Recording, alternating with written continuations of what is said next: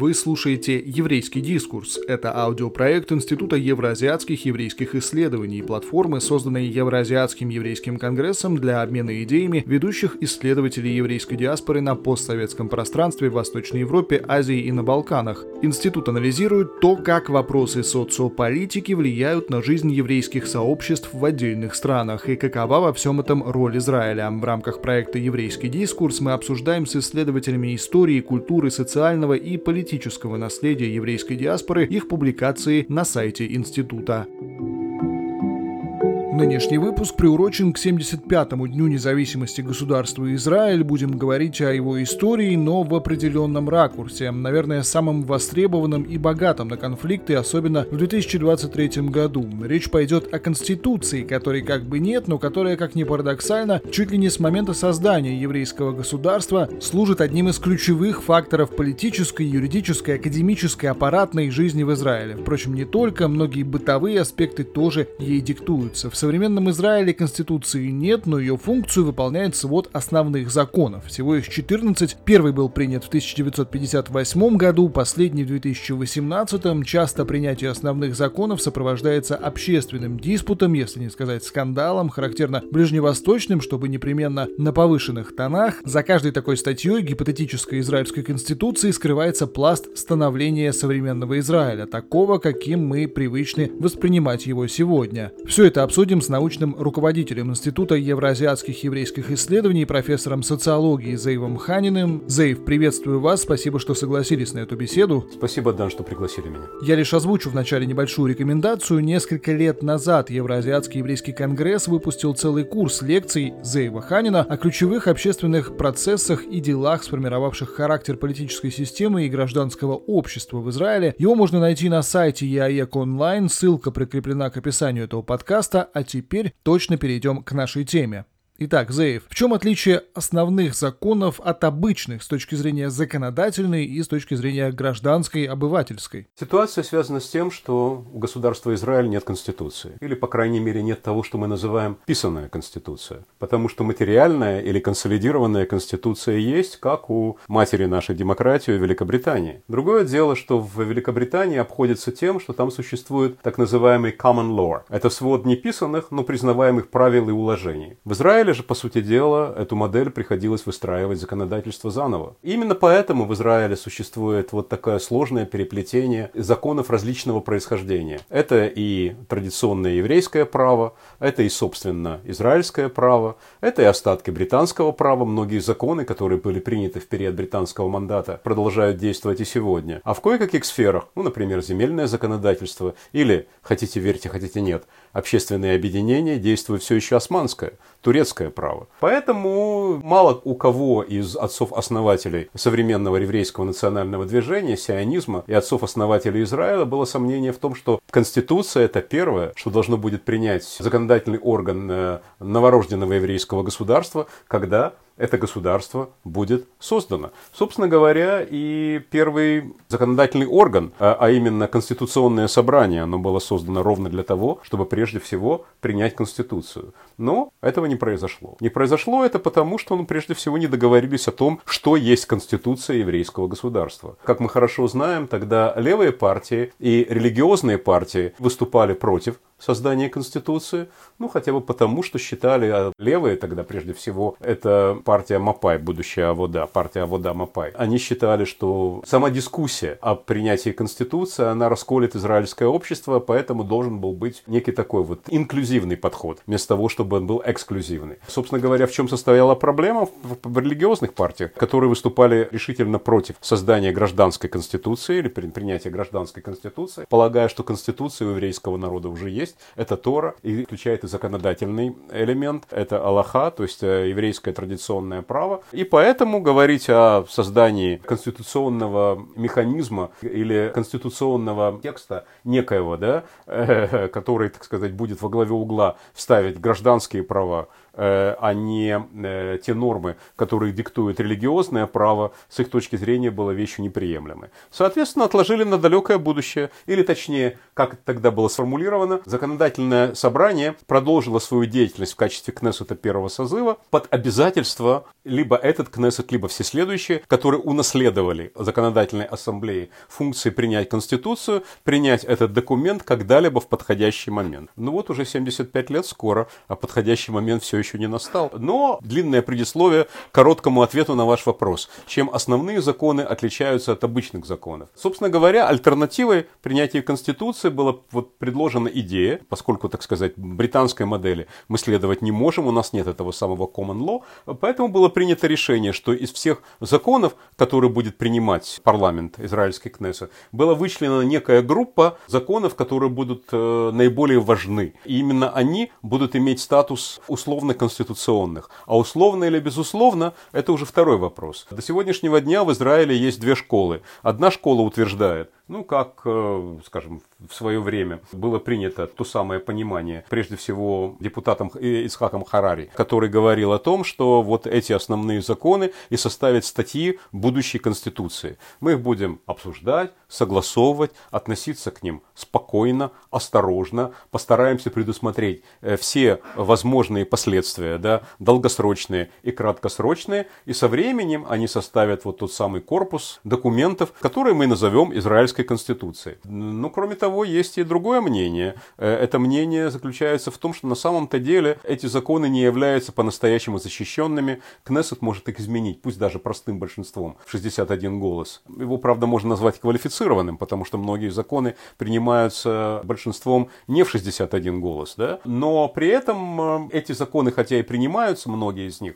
вот этим вот минимально квалифицированным большинством, э, но далеко не все пункты, не все разделы этих законов требует э, квалифицированного большинства. И плюс к этому некоторые израильские законы, основные законы, они действительно касаются фундаментальных вещей. Кнессет, правительство, армия обороны Израиля, столица и так далее и тому подобное. Но некоторые, ну, например, закон о государственном контролере, он считается основным, но во многих других странах это просто было бы, скажем так, э, распоряжение. Да? Э, некоторые основные законы, они приобрели статус таковых, прежде всего потому, что нужно было узаконить решение или распоряжение временного правительства Израиля. Причем это тоже произошло не сразу. И так далее и тому подобное. С другой стороны, скажем, такие фундаментально важные законы, как, например, закон о возвращении, они не имеют конституционного характера. Этот закон не является основным. Хотя э, время от времени э, израильские законоведы, ну, например, Арон Барак, они утверждают, что де-факто к таким законам нужно относиться как к конституционным. Но это его частное мнение, пусть и авторитетного, но просто одного из юристов. А вот чего-то такого прописанного, которые бы требовали вот четко разделять основные законы от неосновных, в Израиле нет. Поэтому я так долго об этом говорю, для того, чтобы ответить на ваш вопрос, чтобы просто дать короткий ответ. Такого разделения не существует. Но все-таки была какая-то, может быть, комиссия учредительная, которая распределяла законы, которая определяла, какие законы должны быть основными, какими критериями руководствовались люди, парламентарии, которые составляли свод основных законов государства. Чаще всего это происходит hoc, да, то есть когда появляется необходимость для фиксирования той или иной идеи, либо когда тянуть с принятием, скажем так, урегулирования той или иной сферы общественного или государственного управления или э, социальных отношений, э, или взаимоотношений между государством и обществом в нашей стране, или экономическими вопросами, которые важны, да, когда государство в конечном итоге должно поставить точку на длительной дискуссии, как именно должна функционировать та или иная сфера, актуальная для общества.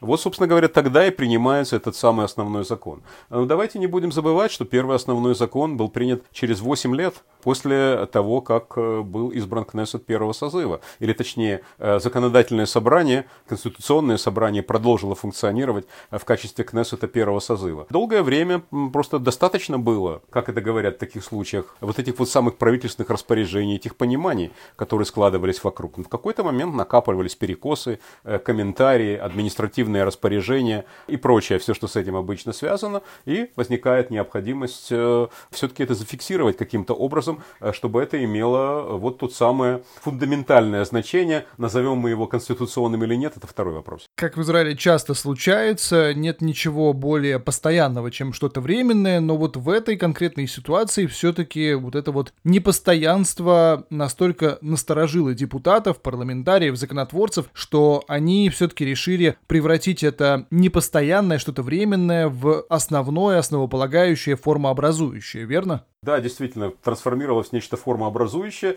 однако, знаете, форма эта тоже довольно волатильна, да, она довольно нестабильна. И по большому счету целый ряд э, основных законов, э, они время от времени изменялись, причем изменялись не после длительной общественной дискуссии, ну, как, например, поправки к Конституции Соединенных Штатов, которые сами, каждая поправка, она сама по себе является конституционным законом, а для решения каких-то таких вот текущих проблем. Ну, например, закон о правительстве, который менялся у нас трижды. Этот закон, он э, должен был, например, ввели принцип э, прямого избрания премьер-министра. Это не было требование, э, необходимость, обусловленная какими-то фундаментальными подвижками в израильское обществе или новыми вызовами, которые стояли перед стране, или фундаментальным изменением политической структуры страны. Это было сделано для того, чтобы ввести, ну скажем так, более удобную модель формирования правительства правительства. Э, израильским политикам надоело Э, лидер победившей партии или лидер партии, который первый получил от президента мандат на формирование правительства, ему приходится платить э, министерскими портфелями партиям, которые, э, скажем так, получают в результате диспропорционально больше той поддержки, которую они получили у населения. Скажем так, израильским политикам, особенно лидерам больших партий, тогда партии все еще были большими, да? они перестали быть большими где-то в середине первого десятилетия нынешнего века, когда выяснилось, что практически у нас нет политических партий, которые имели бы больше четверти состава Кнессета. Это было крайне редко. То есть они становятся меньшинством в любой коалиции. В итоге любой коалиционный партнер, он имеет возможность, если от него зависит, есть у э, лидера большой партии коалиция или нет, или устойчива ли эта коалиция или нет, он в состоянии получить э, под свою поддержку, ну, скажем, довольно много э, вкусных кусочков этого самого государственного пирога. В итоге решили попробовать сделать следующее. Это было сделано еще в 90-е годы, например, когда было понятно, в какую сторону идет тенденция, куда ветер дует. Попробовали сделать так, чтобы премьер-министр у нас выбирался э, не по пропорциональному принципу, как мы голосуем за партии, а по мажоритарной модели. То есть э, большинство проголосовало, и, соответственно, премьер-министра сместить нельзя. Только квалифицированным большинством в три четверти э, депутатов Кнессета. Соответственно, если я не ошибаюсь, можно уточнить. Э, мне кажется, речь шла э, о том, чтобы не менее 90, да, действительно, депутатов. И только тогда можно отставить премьер-министра. Наша политическая традиция такова, что такое сделать было невозможно. И поэтому, скажем, вот выбрали премьера, и он вроде как у него руки развязаны, свободны, но тем не менее мы остались парламентской демократией, и выяснилось, что по большому счету ему приходилось для формирования коалиции, для формирования состава правящего блока, приходилось э, по большому счету удовлетворять требования, потребности э, своих коалиционных партнеров. И, строго говоря, подобная модель не продержалась долго. Э, мы трижды ходили на прямые выборы премьер-министра в 1996, 1999 и 2001 году, пока в конце концов Ариэль Шарон решил, что лучший враг хорошего, да, и вернул нашу политическую систему и с ней закон о правительстве к своему первоначальному прочтению. Э, если мы посмотрим на эту историю с вами, то мы увидим, что на самом-то деле, ну, такой закон, или точнее то, что происходило вокруг него, э, говорят о том, что он, конечно, не является конституционным в полном смысле этого слова, потому что Конституцию не меняют каждый вторник и пятницу. Ну вот, собственно, вкратце мы с вами изложили вот ту дискуссию, которые, вот те дебаты, которые идут а, вокруг основных законов. Являются ли они конституционными? Ну, скорее нет, чем да. Могут ли они стать основой будущей Конституции? Скорее да, чем нет. Но для этого нужно сделать многое. Прежде всего, придать им конституционную силу, а именно модель, когда она принимается, эти законы, на основе широкого консенсуса, пока большинство законов, многие из них действительно были таковыми, но многие и нет. Да? И второе, их защищенность. Защищенность от изменения. А много ли вообще акторов в израильской государственной системе могут воздействовать на принятие и изменение основных законов? С формальной точки зрения, источником основных законов, источником конституционного права в Израиле является Кнессет принципе, кроме как депутаты, никто этого сделать не должен, не может, не обязан. И не стоит, чтобы это было так. Другое дело, как можно повлиять на изменение, сохранение, трансформацию, возвращение и так далее. Да? Ну или, наконец, когда-нибудь, если наставить такой тот самый подходящий момент, э, когда будет все это собрано в некий документ, который будет соответствовать широкому общественному консенсусу, и мы, наконец, получим Конституцию. А кто влияет на подобного рода решения? Ну, прежде всего, это вот ее величество необходимость. Э, другое дело, как воспринимается эта необходимость. Это то, что называется сугубо тактические сюжеты, вот так определенный, вполне оперативный контекст в интересах той или иной группы или той или иной фракции э, израильского политического класса. Или действительно мы говорим о общественном интересе, э, о вызове, который стоит перед государством и необходимости срочно дать на этот вызов конституционный ответ. Вот, собственно, наверное, так мы можем и классифицировать те основные законы, которые существуют. Ну, как мы уже сказали, наряду с такими законодательными актами, как, например, закон о Кнессете, который был принят, э, вот как мы уже говорили, э, через 8 лет после образования государства Израиль. Да, это был первый закон, получивший статус основного, закон о Кнессете. Вообще, Кнессет до этого 8 лет функционировал без вот этого основного закона, на подзаконных актах, как вы сказали, на каких-то распоряжениях. Как вообще парламент страны может функционировать на таких временных э, вещах? Вещах, может ли он функционировать таким образом, почему, собственно, Кнессет так долго работал без вот этого вот определения правил игры. И, конечно, тогда почему именно с Кнессета начали, если вообще никакого основного закона до этого не было? Это что-то из классического «хочешь изменить мир вокруг себя, начни с себя»? Начнем с того, что Кнессет, в общем-то, он унаследовал функцию, модель э, выборов на э, сионистские конгрессы. Собственно говоря, изначально в сионистском движении было понимание, что сионистские конгрессы и есть тот самый предпарламент или парламент будущего еврейского государства. Э, собственно говоря, основные нормы и принципы были сформированы уже тогда, а именно пропорциональность выборов, инклюзивность, а не эксклюзивность, то есть пропорциональная модель выборов как раз была построена настроена на то, чтобы, или заточена под то, э, чтобы все, даже самые относительно небольшие группы и течения были внутри, а не снаружи. Это и та схема принятия распоряжений, когда были сионистские конгрессы, то не было законов, но, собственно говоря, э, тех самых постановлений да, сионистского конгресса, которые потом использовались и затем э, далее это функционировало в том же виде, в котором функционировали законы в государстве Израиль. По крайней мере, модель их принятия. Но так или иначе, на первом этапе почему это заняло так много времени. Собственно говоря, надо сказать, что и политический класс, и израильское общество долгое время устраивали так называемые временные распоряжения. Да? Э, эти временные распоряжения, как один из наших коллег, специалистов по э, социологии государства Израиль, да,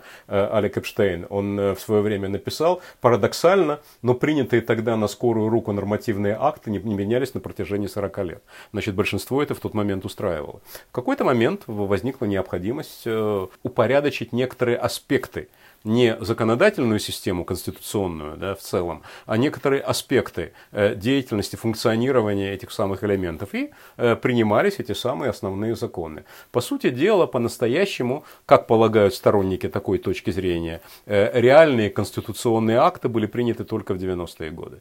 Э, вот те вот самые два закона, закон о, э, э, так сказать, закон о свободе деятельности и закон о достоинстве да, и свободах человека. А так, ну, посмотрите, в 60-е годы, после первого основного закона, в 60-е годы прошлого века было принято три закона. Закон о земельных участках.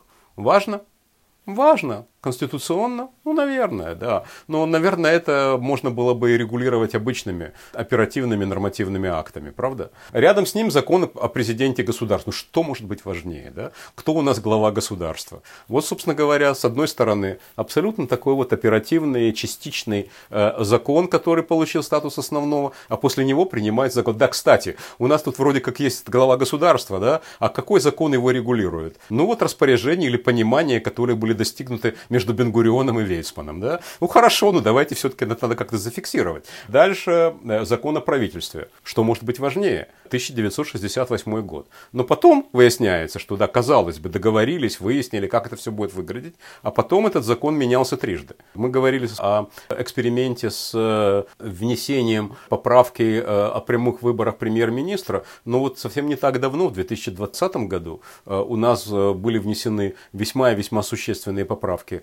в закон о правительстве, который ввел, ну, неизвестное доселе в нашей политической практике животное, да, а именно сменного премьер-министра. Э, мы все прекрасно понимали, что, в общем-то, это отвечало исключительно конкретному вопросу, конкретной проблеме или конкретной необходимости. Как договориться так, да, э, чтобы два договорившихся лидера двух крупнейших партий, э, Ликуда и Кахоль-Лаван, которые не верили друг другу ни одной секунды, да, как сделать так, чтобы они друг друга не кинули, то, что называется. Да? Хотя, в общем, изначально предполагалось, что вот то, что вносится, это даже не в частичный закон, а в коалиционные соглашения, стало частью основного закона. Относиться ли к этому закону в качестве основного после этого? Некоторые говорят, что да, наверное, так и нужно развивать законотворчество, а некоторые полагают, что это скорее аргумент в пользу тех, которые говорят, что наши основные законы не являются разделами будущей Конституции. Еще один основной закон хотелось с вами обсудить. Это основной закон об армии обороны Израиля. Он был принят в марте 1976 года. Что это был за период в израильской истории и насколько важно было принятие вот этого закона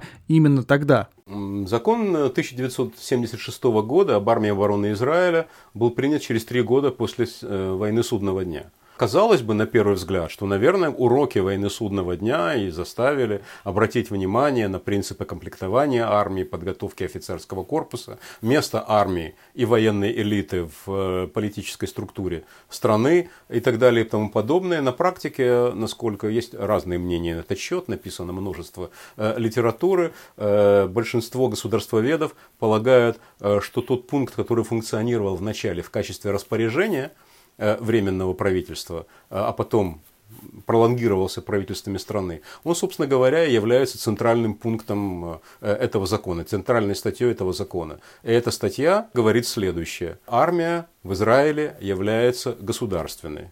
Точка. Следующий момент. Никакие другие вооруженные формирования, кроме как государственные, за исключением, если иное не обусловлено законом, в Израиле не допускаются. Вот, собственно говоря, вот тогда, э, мне сложно сказать, почему именно только тогда возникла необходимость зафиксировать подобное положение. Но, вероятно, в преддверии нашей бархатной революции, которая состоялась год спустя, что-то такое у израильского законодателя было на периферии сознания. Да? Э, так или иначе, скажем так, мы не можем говорить о том, что эм, израильские законодатели думают на три шага вперед. Вот возникла некая такая вот необходимость, настало время, вот то самое время время. Настало ли это время благодаря специфической оперативной ситуации? Настало ли время, потому что, наконец, э, договорились о том, как все это должно выглядеть? Э, настало ли время, наконец, решить, э, кто обязан быть призван? В этой стране, да, а кто, кому можно давать отсрочку или освобождение от воинской службы, и как, каков механизм должен быть этого всего.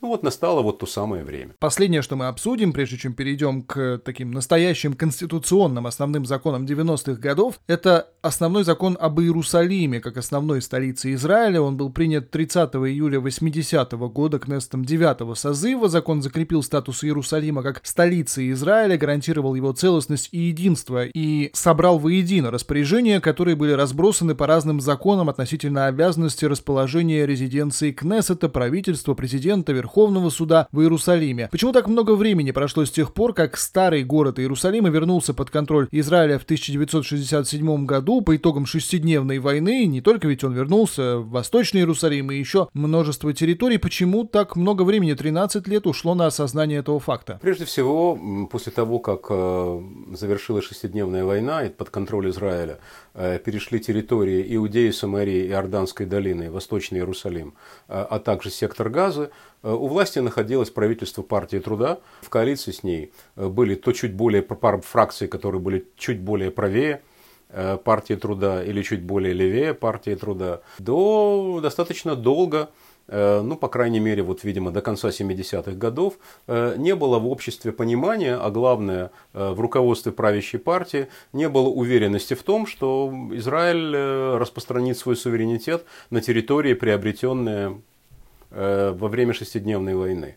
Долгое время, долго ждали так называемого того самого телефонного звонка от арабских правительств, которые должны были бы уже осознать, что Израиль здесь навсегда – Э, и, ни, и никуда он не денется, ни как государство в целом, ни как еврейское государство в частности, и поэтому с ним, наверное, им будет иметь смысл договариваться. Договариваться, как считали в Израиле левые партии по модели мир в обмен на территории, да? то есть что-то нужно будет упустить, поэтому, э, уступить. Э, поэтому, в общем-то, предполагалось не, не делать резких движений, не делать каких-то обязывающих шагов, и тем более не придавать им конституционный характер, который можно будет не просто это дело утвердить, но еще сложнее будет это дело изменить. Хотя, казалось бы, изменить все очень просто. Но на самом-то деле это, будет, это вызовет и ту самую общественную дискуссию, которая поставит под вопрос целесообразность деятельности или вообще функционирования э, этого самого правительства. Только после электорального переворота 1977 года, когда к власти пришло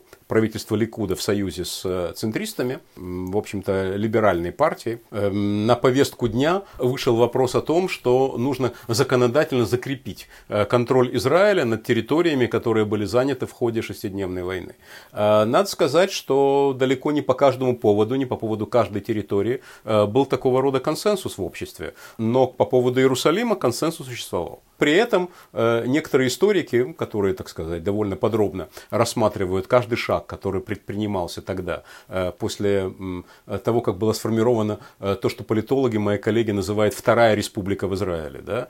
То есть, когда мы перешли от полуконкурентной демократии к двухблоковой или двухпартийной, когда стало понятно, что правые партии – это не вечная оппозиция, скажем, Ликуд, да, а вполне может стать э, правящей, но при этом готов соблюдать пред, предыдущие договоренности, понимания и так далее. То есть небо не упало на землю, да, что, в общем-то, функционирует та самая парламентская демократия. Некоторые полагают, что тот Ликуд и нынешний Ликуд – это две разные вещи, как там в Одессе говорят, две большие разницы, да. Но э, это отдельная тема, которую, может быть, стоит обсудить специально. Э, но так или иначе, для руководства, тогдашнего руководства страны, для Минахима Бегина, для Ицхака Шамира, мира и так далее. Для них было очень важно показать, что не только Израиль здесь навсегда, Э, и не только контроль над этими территориями будет э, осуществляться Израилем в той мере, в котором именно еврейское государство будет заинтересовано, а не кто-то там другой. Но и э, вот та фракция израильского политического класса, которая пришла к власти, она пришла к власти всерьез и надолго. Так что, скажем так, многие полагают, что решение принять закон, который будет носить конституционный характер, это вот та самая статья из будущей израильской конституции, которая нужно вот принимать так, такое, будет иметь, так, иметь, имело то же значение, что закон о президенте, закон о правительстве, закон о парламенте, Кнессете, закон об армии э, и так далее и тому подобное. Некоторые критики подобного подхода полагают, что это было сугубо политическое решение, что э, правительству, тогдашнему правительству Ликуда, э, нужно было показать свою власть, свою силу, и что по большому счету шаги, которые были предприняты в тот момент, они обслуживали э, оперативные политические интересы правительства, которая, в общем-то, не задумывалась особенно, какие будут долгосрочные, позитивные и негативные последствия у этого шага. Позитивные последствия мы имеем на сегодняшний день. Но это опять-таки как посмотреть. Да? Э, Все-таки существует консенсус. Э, Иерусалим – единая и неделимая столица Израиля. Что мы называем Иерусалимом?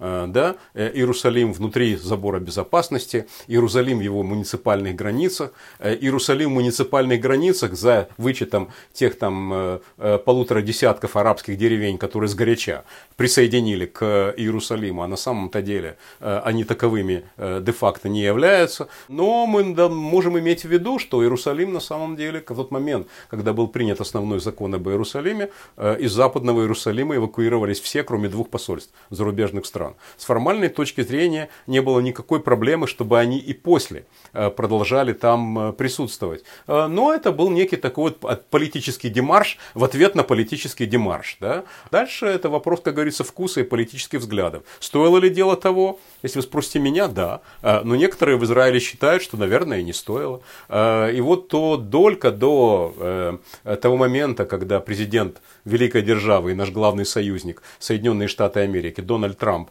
э, заявил о том, что э, США э, признает Иерусалим, правда, без уточнения, в каких границах, единой и неделимой столицы Израиля, да, и переносит туда американское посольство, на этой вот долгой-долгой длительной дискуссии была поставлена точка. Можем ли мы говорить о том, что Конституция принимается для того, чтобы потом дискутировать, надо это или нет? Это хороший вопрос, давайте оставим его на усмотрение пользователей подкаста. Теперь от вопроса консенсус в израильском обществе, по которому был достигнут, перейдем к вопросам, вокруг которых до сих пор, до 2023 года, ведутся ожесточенные споры и дискуссии, и начались они в 90-х годах. Вот тогда были приняты два основных закона, которые мы сейчас обсудим. Основной закон о свободе занятий и основной закон о достоинствах и свободах человека. Давайте с первого начнем. О чем гласит закон о свободе занятий и почему среди других важных аспектов жизнедеятельности еврейского государства свобода занятий прямо выделяется отдельным основным законом законом. Не потому ли, что долгое время в стране был социализм, и вопрос занятости был, что называется, больным? Отчасти. Э, долгое время действительно, скажем так, в стране господствовала так называемая смешанная экономика, которая была частью официальной идеологии, по сути дела. Да? Командные высоты были в руках у профсоюзов и у государства – в экономике страны. Э, но постепенно, а, но при этом, э, скажем так, был и иностранный капитал, то, что называется, сектор э, транснациональных или иностранных компаний, был мелкий средний бизнес, который, в общем-то, так сказать, та сфера, в которой действовало частное предпринимательство. Но речь не только о бизнесе, речь идет о свободе деятельности. Деятельности в, в том числе и в сфере культуры, деятельности и в сфере образования, деятельности и в сфере политики, как таковой, да, в информационной сфере. Э, по большому счету в Израиле ведь э, до сегодняшнего дня существует так называемая военная цензура. Да? То есть какие-то вещи могут публиковаться, вы как журналист это знаете, какие-то вещи, так сказать, мы узнаем по иностранным источникам. То есть все мировые СМИ уже об этом пишут, а у нас цензура да, на этот счет. Э, но так или иначе, сама по себе идея свободы деятельности, она э, появилась, этот закон появился в тот момент, когда стало понятно, э, что Израиль как государство, где то, что называется Мединат Рываха, государство всеобщего благосостояния, что это всеобщее благосостояние, оно сохраняется как идея, но оно обеспечивается не путем централизации деятельности и распределения управления ресурсом государством, да, а всеми различными видами деятельности. Э, и речь не только о свободе рынка, но и о свободе деятельности человека, который вправе обеспечивать э, удовлетворение собственных потребностей теми методами, которые или способами, которые разрешены законом. Э, а этот закон должен быть зафиксирован. Собственно говоря, этот закон, он и дает гарантии Э, активности, общественной и деловой активности человека. Да? Э, и по большому счету именно этот закон э, считается по-настоящему первым конституционным, за исключением, конечно, того пакета, который формулирует и обеспечивает, определяет, как должны функционировать государственные институты. Армия, суд, Закон, кстати говоря, о, судебной, о, о судебных решениях, да, у нас до сих пор еще обсуждается все это, как некоторые, на уровне частных законодательных инициатив э, все это происходит. Э, но президент, правительство, армия, Кнессет – и, и так далее и тому подобное. Закон о гражданстве, например, как основной закон, он чрезвычайно важен. Э, и прочее, прочее, прочее, прочее. Хотя обсуждения, хотя и дискуссии вокруг него, они продолжают идти. Но обратите внимание, э, что, казалось бы, столь важный фундаментальный закон, как закон о свободе деятельности, он в том виде, как он был принят, просуществовал два года. Ровно, так сказать, через два года, э, в марте, но уже не 92-го, а 94-го года, он был дополнен э, исключениями. Этим исключением, например, э, ограничение на свободу импорта Казалось бы, да, а почему, собственно говоря, самое вот Израиль э, э, импортирует больше, чем экспортирует, даже до сегодняшнего дня. Э, другое дело не, не, в, не в ценах, а в количестве. Да? Э, вот. Но это было до того, как мы стали стартап nation, до того, как э, основой израильского экспорта и локомотивом его экономики стала сфера высоких технологий. А вот, собственно говоря, о чем тут в данном случае речь? Ну, причина была та же, по которой у нас нет конституции. Против выступили религиозные партии. Например, импорта некошерных продуктов прежде всего некошерного мяса. Конституция страны должна регулировать импорт мяса, ну, наверное, но на уровне э, частичного законодательства, да, которое должно соответствовать или не соответствовать той или иной статье Конституции. Коль скоро это внесено в основной закон, это э, льет, льет воду на мельницу тех, которые говорят о том, что конституционные законы, то есть имеется в виду основные законы, они важнее частичных, но они не являются статьями будущей Конституции. И вот мы подошли к самому обсуждаемому основному э, закону, закону в Израиле это основной закон о достоинствах и свободах человека. В связи с судебной реформой его обсуждают особенно яростно. С одной стороны, люди, считающие этот закон одним из формообразующих, в их главе, например, Аарон Барак, бывший глава Верховного суда, который текст этого закона носит с собой в кошельке повсюду. С другой стороны, есть люди, которые заявляют, что закон был принят большинством в 32 голоса против 21 в Кнессете, что в принципе не репрезентативно и закон надо непременно изменить. Вообще, какова история этого закона и почему он так важен для израильских элит? Ну, как вы уже отметили, существует два подхода к ответу на этот вопрос. Первый – это вот тот, который формулировал э, его автор и инициатор, судья, ныне судья в отставке, э, профессор Рон Барак, э, который говорит о том, что в конечном итоге, наконец, настало то время, когда в Израиле появился закон истинно конституционный – а именно как и любая другая э, конституционная норма, он четко определяет э, взаимоотношения между э, человеком, обществом и государством. Э, то есть в Израиле были, скажем так, гражданские права э, и э, права человека всегда были, так сказать, не защищались, они, естественно, принимались во внимание, но все это было на уровне представлений, понятий или частичных законов. Да? И вот, наконец, с точки зрения сторонников доктрины господина Барака, вот, наконец, появился закон, который четко определяет, каким образом должны быть защищены гражданские и гуманитарные права.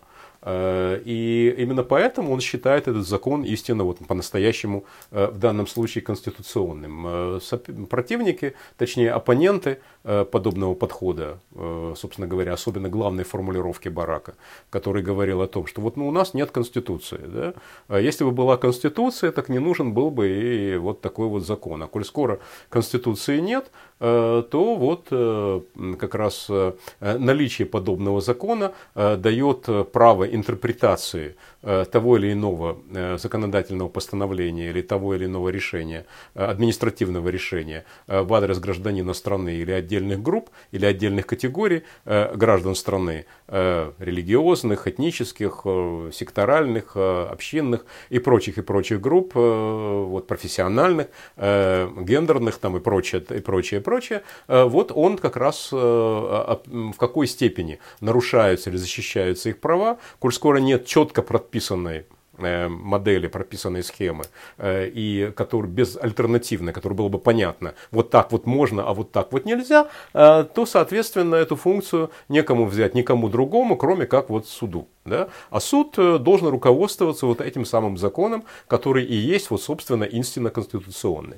Оппоненты такой точки зрения говорят, что в конечном итоге э, перешло все к идее судебного активизма. Э, идея Арона Барака, а коль шофит, все подсудно, означает, что подсудно не только конкретные вот сюжеты, связанные с ущемлением или наоборот продвижением гражданских и человеческих прав, а вообще любой сюжет. То есть, иными словами, суд э, берет на себя функции, э, которые не свойственны судебной системе. Опять-таки, можно сослаться на маму нашей демократии Великобританию, где верхняя палата парламента, палата лордов, до недавнего времени, в лице своей вот одной из своих комиссий выполняла выполняла функцию Верховного суда и интерпретировала вот законы английского common law, этого, так сказать, традиционного естественного права. Да? А в Израиле, соответственно, говорят оппоненты подобного подхода, да, произошло то же самое, только наоборот. Верховный суд у нас выполняет функции Верхней Палаты парламента, что никаким основным законом, включая законом о свободе и достоинстве человека, ну уж не говоря уже законе о правительстве, Кнессете и так далее, э, вот никаким образом не зафиксирован. Поэтому, э, соответствующе, соответственно, таким образом мы имеем некий перекос в пользу э, судебной системы, особенно в ситуации, когда Верховный суд, особенно в своей ипостаси Высшего суда справедливости, он формируется не путем всеобщего голосования, а путем сколь угодно эффективной или неэффективной, как считает оппонент, это вопрос вкуса, но все-таки, так сказать, комиссии по назначению судей, которые, в общем, не получают своего мандата э, непосредственно от населения. А те, которые полагают, что на самом-то деле не нужно преувеличивать, и что, в общем, строго говоря, э, э, вот в Израиле формировался некий такой механизм, который на протяжении ну, многих-многих лет большинство общества устраивало, и устраивало многих, устраивало всех, и даже, скажем, по секрету, устраивало в том числе и противников этого самого судебного активизма, потому что всегда можно было на кого-то сослаться. Да? Говорит, мы дорогой душой дорогие избиратели, мы не можем выполнить нашего обещания, потому что ну, судебный активизм, судебная система, Верховный суд нам не дает. А вот мы проведем реформу, вот, ну и а, вот провели реформу, пытаются провести реформу сейчас, и что? Выясняется, что даже те, которые голосовали за партии, э, часть из них, да, которые на знамени подняли вот эту самую реформу судебной системы, оказывается, не, не до конца понимают, под что они, собственно говоря, подписывались, и подписывались бы под. Э, ну вот, иными словами, с одной стороны, вот этот вот самый контроверсальный закон о свободе и достоинстве человека наконец фиксирует пакет гражданских прав, ну вот как э, в свое время случилось в Великобритании, этот habeas corpus акт, да, э, когда нельзя судить человека э, заочно, когда человеку нужно, а из этого выросла вся система, весь пакет этих самых гражданских прав. Так и в нашем случае выросла из, из этой законодательной инициативы, ставшей основным законом, наконец некая определенная конституционная норма. Ну вот, да, на эту тему мы до сих пор и дискутируем в парламенте, в средствах массовой информации и на улицах.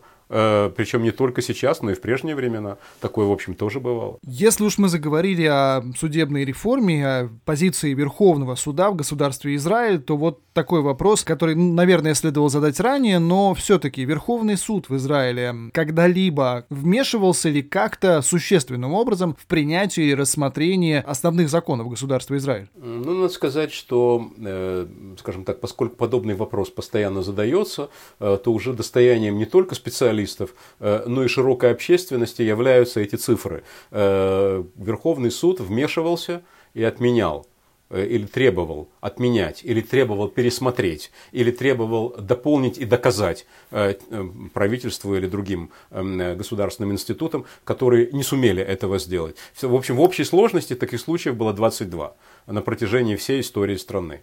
Дальше опять-таки вопрос вкуса. Некоторые говорят, ну всего 22 раза о чем вообще можно говорить. Э, а их оппоненты говорят, что один раз уже много. Да? Э, это вообще не функция э, Верховного суда и вообще не функция судебной системы. Дальше мы начинаем обсуждать вообще, как формируется судебная система на самом деле. Если нет пока у нас Конституции, то кто этим должен заниматься? Ну и некоторые приходят к выводу, ну вот другого варианта нет, значит смиримся, пока Конституции нет. Или давайте поторопимся принять ее. Некоторые говорят, что в общем на самом деле судебная система э, выполняет важную функцию, и так действительно нужно поступать, но просто давайте подумаем, а как должна формироваться эта система, да? Кто должен быть в составе этого самого Верховного суда, кто именно должен назначать судей, независимая комиссия, зависимая комиссия, или должны это делать политики. Ну а когда конкретно э, предлагают э, оппонентам этих оппонентов объяснить, а вот что, собственно говоря, вас в данной ситуации не устраивает,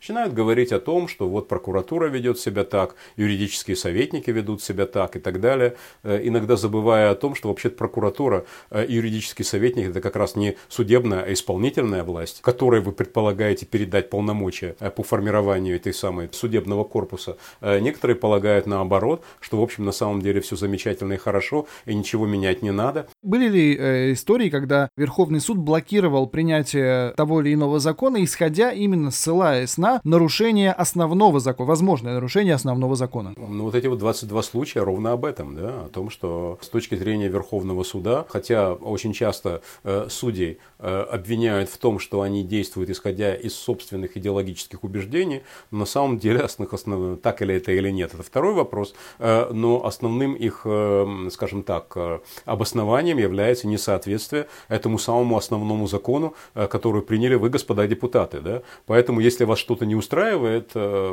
измените основной закон. Э, это вот тот самый железобетонный аргумент, в отношении которого уже крыть нечем. Последним вот в этом перечне законов, которые вызывают спор в израильском обществе до сего дня, основных, конечно, законов, это закон о национальном характере государства Израиль. Он был принят в 2018 году на фоне острой и широкой общественной дискуссии. Расскажите об этом законе, что он регламентировал в израильском обществе. Закон о национальном, еврейском национальном характере, закон о национальном характере государства – имея в виду его еврейский характер, изначально был Э, предметом этакого коллективного недопонимания, о чем, собственно говоря, идет речь. Есть мало сомнений в том, что принятие этого закона отвечало неким политическим потребностям, в том числе и внешнеполитическим потребностям страны. Э, мы настаиваем, вот сейчас Израиль перешел в ту стадию, когда арабо-израильские войны закончились, когда значительная часть э, устойчивых прозападных или до недавнего времени казавшихся устойчивыми прозападных или антизападных, ну так или иначе, арабских режимов режимов понимают, э, что мы на Ближнем Востоке навсегда, всерьез и надолго – что еврейское государство, Израиль как, как государство э, состоявшееся, скажем так, бросить евреев в море не получится, что с этим государством нужно договариваться. Но в общем, тем не менее, договариваться на какой основе? Израиль говорит, израильское руководство, правое, левое, центристское, неважно, да, говорит, наконец-то мы об этом все эти годы мечтали, э, но э, у нас тоже теперь есть встречные требования. Вы должны нас признать не просто как государство, а как еврейское государство. И упс, выясняется, что мы требуем от наших партнеров, соперников, противников, союзников и так далее, э, исходить из того, что Израиль это еврейское государство, на самом деле в самом израильском законодательном корпусе израильских законодательных документов да, э, не существует закона, который определяет Израиль как еврейское государство. Единственным таким документом э, является Декларация независимости, которая декларирует право Израиля на существование в соответствии с нашим естественным и историческим правом еврейского народа на национальное самоопределение на своей исторической родине. Но это, в общем, декларация, да? Эм, декларация независимости является базой, основой Э, на идеях которых должна, должен формироваться корпус основных законов. Э, в Декларации независимости содержится обязательство, например, принять Конституцию, которая до сих пор не принята, ну и так далее. В этом контексте, кстати, можно вспомнить еще одну декларацию, декларацию Бальфура, в которой тоже говорится о еврейском государстве. Там говорится о создании еврейского национального очага. Это понятно, что это некий эвфемизм, все понимали, что речь идет о еврейском государстве, но э, наличие декларации Бальфура, которая стала преамбулой к британскому мандату, э, к мандату, который Великобритания получила э, на Палестину, причем Палестину э, в, по обе берега реки Иордан, да, как западную от Иордана до моря, так и на восточную, да, что не помешало Великобритании довольно скоро, буквально через 4 или 5 лет после того, как она получила этот мандат, выделить 3, 4 пятых этой территории под новое арабское государство. Это вот Иорданский Эмират, потом Трансиордания, потом Иорданское Хашемитское Саудовское королевство, а затем, но, казалось бы, между рекой Иордан и Средиземным морем, как бы это понятно, да, вот, ну, в конечном итоге лидеры сионистского движения на это согласились, скрипя зубами, да, а потом выяснилось, что э, и этого там типа евреев много, да, и что нужно еще и западную Палестину, Эрец Исраэль, э, в общем, разделить. Но так или иначе, э, предполагалось, что Декларация независимости, она уже содержит в себе обязательство принять конституционный закон, основной закон, конституцию страны, которая будет фиксировать э, Израиль как э, еврейское демократическое государство, что бы это ни значило, whatever it means. То есть мы все прекрасно понимали, что Израиль еврейское государство, что целый корпус законов как раз это гарантирует, в государственном языке иврита, закон о возвращении, о наличии еврейской традиции как часть, э, как часть государственной системы праздников там, и так далее и тому подобное, определенный статус иудаизма, как и других религий, да, который является частью нашего национального наследия, не только религиозного наследия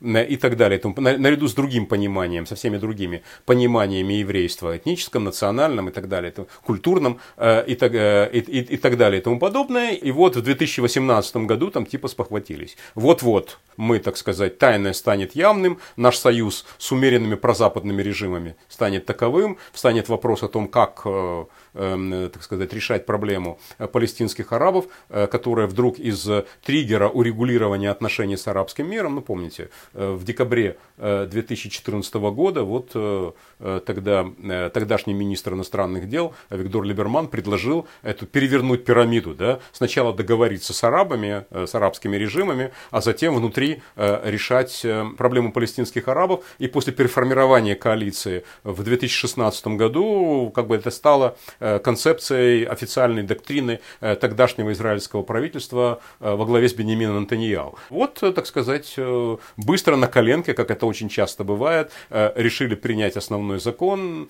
который, в общем, как мы сегодня видим, является ярким примером вот тех самых основных законов, которые на самом деле статьями Конституции не являются. Потому что он беззубый, этот закон по-настоящему. Окей, мы продекларировали, и что? Ну, например, тот самый закон, основной закон об Иерусалиме, он тоже был декларативным. Э, не совсем так, я с вами не вполне согласен, Дан. Э, этот закон был декларативным, он, но он закреплял то, что де-факто существует. И э, с этим уже, по большому счету, ничего сделать нельзя. Нужно для того, чтобы, например, разделить Иерусалим, нужно провести референдум, закона о котором не существует. То есть он включал в себе, как и закон о Голанах, распространение израильского суверенитета на Голланд Голландской высоты. Вот они, там как раз законодатели обо всем позаботились. Э, там э, э, существуют такие гарантии, такой уровень защищенности, что изменить его чрезвычайно трудно. Какой бы идеологией ни руководствовалось то или иное израильское правительство или правящая коалиция. Ничего подобного мы не можем сказать о законе о национальном характере. В итоге он почти ничего не дал евреям, но обидел лояльные меньшинства.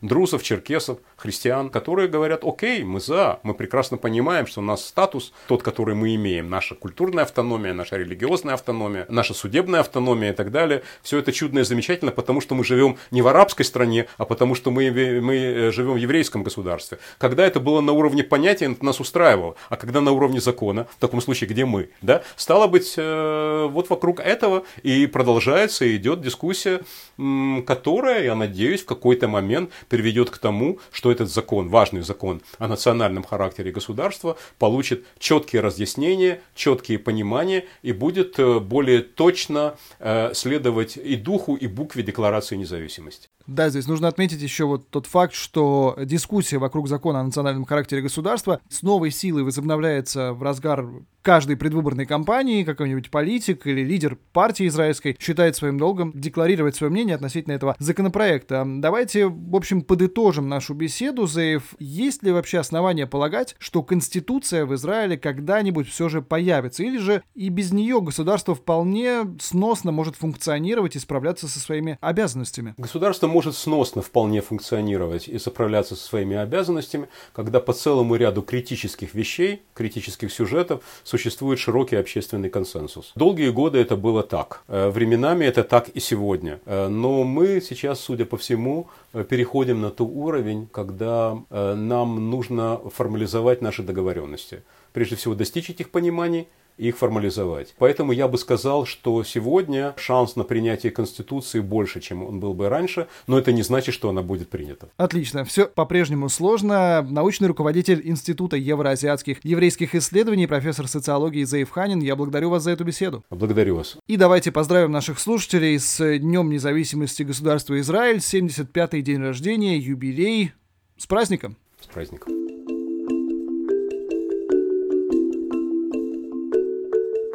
Это был «Еврейский дискурс», аудиопроект Института евроазиатских еврейских исследований о еврейской диаспоре. Все эпизоды доступны на главных стриминговых сервисах. Будем рады, если вы поделитесь выпуском в соцсетях. Последнее важное объявление. Мы активно сотрудничаем с исследователями еврейской диаспоры региона, поэтому приглашаем к участию в проекте партнеров Евроазиатского еврейского конгресса и общины, состоящие в нем. Если вы интересуетесь проблемами еврейской диаспоры, то можете нам помочь. Например, содействовать проведению исследований и подборе авторов, помогать в сборе материалов, разработке предложений и презентации материалов института. Связаться с нами, как и найти все интересные статьи, можно на нашем сайте institute.eajc.org.